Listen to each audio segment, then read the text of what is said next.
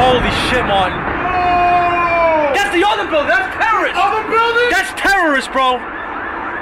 That's fucking terrorist. Holy I watched it. I seen it go live. I heard the boom. The World Trade Center, tower number one is on fire. The whole outside. I'm telling you, the whole tower is on fire. Do we have any report on a fire condition yet from on-scene personnel? 11 de septiembre de 2001. Los 102 minutos que cambiaron, el siglo, siglo XXI. Todo transcurrió ante el estupor del mundo que observaba en directo, pegado al televisor, cómo dos moles de cemento y acero ardían tras incrustarse un avión. Primero en la torre norte del World Trade Center y minutos después, otro jet arremetía contra la Torre 2. Confusión, espanto. Los medios de comunicación, sin información concreta, intentaban buscarle una explicación a lo que todos veíamos en la pantalla.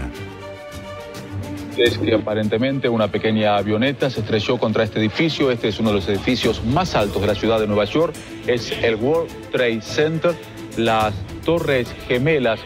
Vemos estas imágenes donde se ve aparentemente que fue perforado por un- una aeronave. Murieron les pido 3.000 disculpas almas, incluyendo los este pasajeros de los aviones siniestrados. Los 400 bomberos y policías que entregaron sus vidas y más de 30 desaparecidos.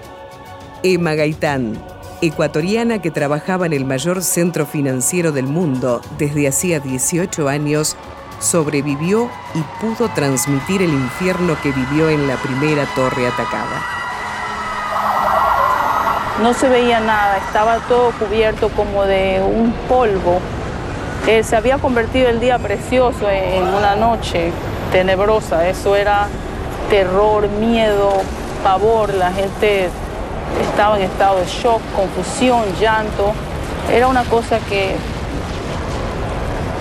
que se mantiene en mi mente, que no, no puedo olvidarla, que siento que no la voy a olvidar, olvidar jamás. Tengo mucho temor.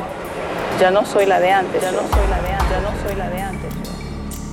18 minutos después del primer impacto, otro avión de pasajeros que debía terminar su viaje en San Francisco cambió el rumbo y apuntó su nariz contra la otra torre, a la altura del piso 80.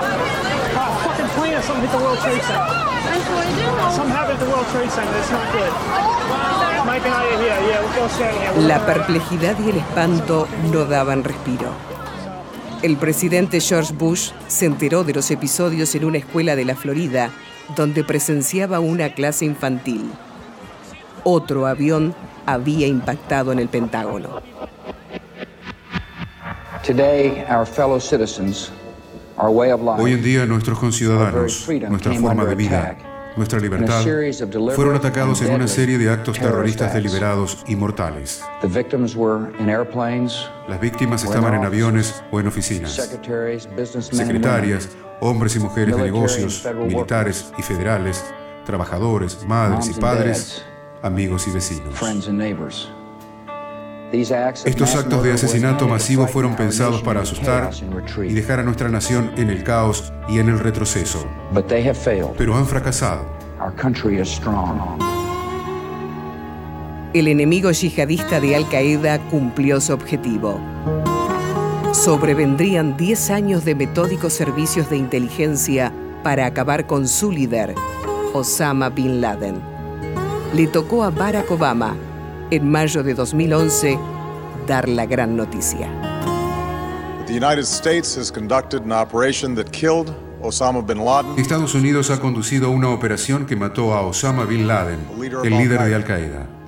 Un terrorista que es responsable de la muerte de miles de hombres inocentes, mujeres y niños. Supimos the 9/11 rápidamente que los ataques del out by 11 de septiembre fueron realizados por Al Qaeda, una organización encabezada por bin Laden, quien había declarado la guerra abiertamente a los Estados Unidos, comprometiéndose a matar inocentes en nuestro país y alrededor del mundo. And so we went to war Y fuimos a la guerra contra Al Qaeda para proteger a nuestros ciudadanos, nuestros amigos y nuestros aliados. El Papa Francisco visitó en septiembre del año pasado el Memorial del Ground Zero, el lugar donde estaban los íconos neoyorquinos. Allí, en un encuentro interreligioso, oró por tantas almas inocentes sepultadas cuando las torres colapsaron. La vida de nuestros seres queridos no será una vida que quedará en el olvido, sino que se hará presente cada vez que luchemos por ser profetas de construcción. Try to be the prophets of construction and reconciliation. The prophets. de paz, de paz, de paz. I'm talking about freedom.